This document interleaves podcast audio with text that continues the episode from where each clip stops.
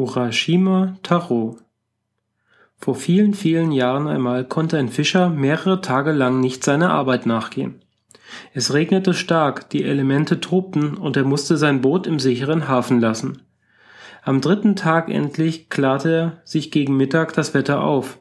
Der Mann griff aufatmend nach seinem Arbeitszeug und begab sich hinunter zum Strand. Gerade war Ebbe eingetreten, das Wasser hatte sich zurückgezogen und der Meeresboden lag frei. Der Fischer nutzte diese Gelegenheit und sammelte Venusmuscheln, Abalone und Krabben auf. Bei dieser Arbeit verfing sich sein Fuß auf einmal in einem prächtigen Haarzopf, so wie ihn die Frauen gerade in die eigenen Haare flechten, um ihm mehr Fülle zu geben. Er sammelte das Ding auf und stopfte es gedankenlos in den Sack, in der er seine Beute zu tun pflegte. Dann wollte er sich auf den Heimweg machen. Da sah er, dass ein wunderschönes Mädchen im Sand kauerte und weinte. Er ging hin zu ihm und fragte freundlich, Was hast du denn? Warum musst du so weinen? Ich habe meinen allerliebsten Haarzopf hier in der Nähe verloren und kann ihn nicht mehr finden. Das macht mir Kummer und deshalb weine ich. Dem Fischer fiel ein, was er vorhin aufgesammelt hatte. Er zog die Flechten aus seinem Beutesack hervor und sagte, ist es vielleicht dieser Haarzopf da? Die Schöne sprang auf und haschte danach und rief mit strahlendem Gesichtchen Ja, das ist er, das ist mein Zopf. Lieber Fischer, ich dank dir von Herzen. Zur Belohnung darfst du dir was wünschen. Alles, was dein Herz nun begehren kann. So sollst du es haben. Wünsche habe ich eigentlich keine. Ich bin zufrieden. Der Mann überlegte noch ein Weilchen, dann setzte er hinzu Doch, etwas würde mir schon gefallen. Werde doch meine Braut. Dieses Mädchen war nun kein gewöhnliches Dorfmädchen. Es war die Prinzessin vom Drachenschloss, das drunten auf dem Meeresgrund steht. Sie musste, auch wenn es ihr nicht besonders gefiel, ihr Versprechen halten, und der Fischer führte sie als Braut in sein Heim. Die beiden wurden ein Paar, und als an dem Abend ihrer Vermählung der Fischer nach kurzem Schlummern die Augen wieder öffnete, sah er, dass seine Frau verschwunden war. Er wartete zuerst ein paar Tage, sie kam jedoch nicht wieder zurück. Er begann nach ihr zu suchen. Allmählich war ein Jahr verflossen, sie hatte sich nicht wieder blicken lassen. Der Fischer forschte nach ihr von früh bis spät, er konnte aber keine Spur von ihr entdecken, weder an Land noch auf dem Meer. Eines Tages war er mit seinem Boot weit aufs Meer hinausgerudert. Das Schifflein schnitt ruhig durch die glänzenden Wellen, als sich auf einmal feine Stimmchen hören ließen. Väterchen, Väterchen! Der Mann fuhr herum.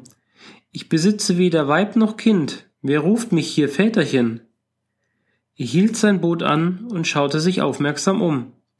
Vom Bug her vernahm er ein Plätschern. Er sah nach und wurde gewahr, dass sich drei kleine Mädchen an sein Fahrzeug geklammert hatten. Sie wiegten sich zusammen mit ihm in den Wellen auf und ab. Sie lachten ihn an und riefen Väterchen, Väterchen, nimm uns in dein Boot hinein. Und ohne seine Antwort erst abzuwarten, kletterten sie nach oben, hockten sich nieder und betrachteten den Schiffer aus runden, neugierigen Äuglein. Kinder, warum sagt ihr immer Vater zu mir? fragte der Mann, und das älteste der drei Mädchen antwortete, weil du unser Vater bist.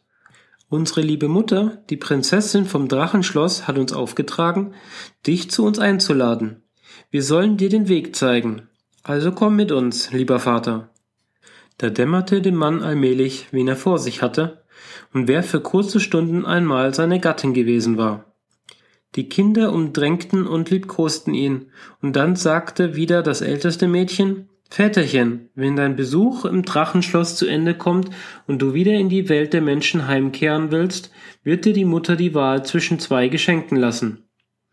Erst wird sie dir ein Schatzkästchen anbieten, das weise zurück. Mütterchen wird dich fragen, was du lieber hättest. Dann fordere die Kürbisflasche in der Schmucknische und den Stab, der an der Säule daneben lehnt. Bitte um diese beiden Dinge als Geschenk. Nach dieser Belehrung leitete die drei Mädchen den Fischer zum Meeresdrachenpalast. Die Prinzessin dort, seine Frau, empfing ihn mit Freuden und bereitete ihm ein großes Fest. Es gab nie gesehene Leckerbissen, engelschöne Mädchen tanzten für ihn und reichten ihm berauschende Getränke. Zarte Musik erfüllte die weiten Hallen des Drachenschlosses. Die Zeit verging wie im Traum und der Fischer meinte, im Paradies zu sein. Nach einigen Tagen jedoch wurde der Mann unruhig und er bekam Sehnsucht nach seiner eigenen Welt. Er bat um Urlaub. Die Gattin wollte nicht hören, sie zog ihm am Ärmel und flehte mit Tränen in den schönen Augen Bleib doch noch ein wenig hier bei mir. Es soll dir an nichts fehlen. Der Fischer wehrte ab.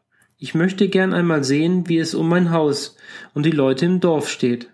Dann kann ich ja wieder zu dir zurückkehren. Lass mich jetzt bitte gehen.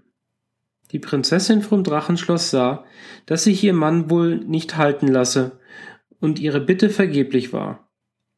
Nun holte sie ein wunderschönes Schatzkästlein hervor und sprach Nimm das als Andenken an uns hier mit. Der Fischer antwortete Meine Liebe, das Kästchen brauche ich nicht. Ja, was hättest du denn gerne?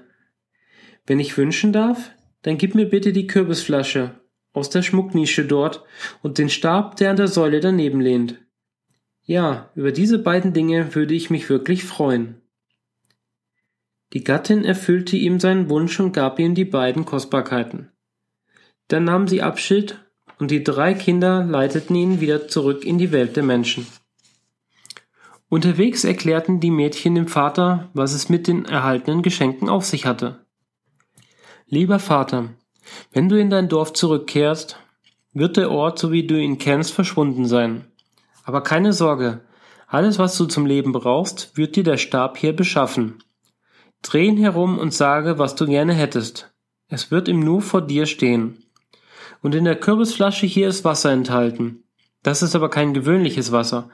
Wenn du davon genießt, wird es dir ein langes Leben verleihen. Und nun lebe wohl. Der Fischer erreichte seine Heimatinsel, und als er in sein Dorf kam, kannte er es nicht wieder. Es hatte sich gänzlich verändert und auch die Menschen, denen er begegnete, waren Fremde für ihn. Sein Haus war bis auf die Grundmauern verschwunden, und als er bestürzt und stumm dastand, kam langsam ein uralter Mann vorbei. Der Fischer hielt ihn an und fragte Großväterchen, hast du nicht einmal von einem Fischermann gehört, der hier gewohnt haben soll? Der Greis strich sich langsam durch seinen Bart, seine Augen schienen in weite, weite Ferne zu blicken. Dann schaute er den Frager an und sagte freundlich, der Fischer von dem Haus da? Das ist eine Geschichte, die sich vor sicherlich wenigstens 200 Jahren zugetragen hat. Ganz alte Leute haben erzählt, wie sie von ihren Eltern gehört haben, dass dieser Mann eines Tages zum Fischen aufs Meer hinausgerudert sein soll, zurückgekommen aber sei er nicht. Man berichtete, dass ihn das gesamte Dorf tagelang gesucht habe. Er war und blieb jedoch verschollen. Nicht einmal sein Schifflein oder ein paar Bretter davon sind aufgetaucht. Er muss zusammen mit dem Boot auf den tiefen Meeresgrund gesunken sein. Ja, lange, sehr lange ist es her. Der Alte murmelte noch etwas vor sich hin, dann humpelte er langsam weiter. Der Fischer starrte ihn entsetzt an. Über 200 Jahre sollen vergangen sein? Für mich waren es nur wenige kurze Tage. Schweren Schrittes ging er auf den Platz, auf dem einst sein Haus gestanden hatte, und hockte sich in das wild wuchernde Gras, das dort alles bedeckte. Nach einer gewissen Zeit jedoch fasste er sich, er drehte den Stab, den man ihm im Drachenschloss verliehen hatte, und sagte, ich wünsche mir ein Haus, gib mir ein Haus. Und sogleich stand sein Haus, so wie er es gekannt hatte, vor ihm. Der Fischer lebte nun an in diesem Haus. Er ging keinerlei Arbeit nach und er trank täglich von dem Wunderwasser aus der Kürbisflasche. Den Dorfleuten war der unbekannte Mann nicht geheuer und niemand wollte etwas mit ihm zu tun haben. Geflüster erhob sich. Der ist kein Mensch. Er arbeitet keinen Streich und trinkt immer nur Wasser. Der muss ein Gespenst sein. Jeder machte einen weiten Bogen um das unheimliche Anwesen, und der Fischer hatte keine einzige Menschenseele zu seiner Gesellschaft. Endlich wurde ihm die Einsamkeit zu bedrückend, und er beschloss, Haus und Hof zu verlassen. Als er die Haustür zum letzten Mal durchschritt, entglitt ihm die Kürbisflasche, schlug auf den Boden und zerbrach. Das kostbare Wasser versickerte im Sande. Was dann aus dem Fischer geworden ist, wohin er gegangen ist, das weiß kein Mensch.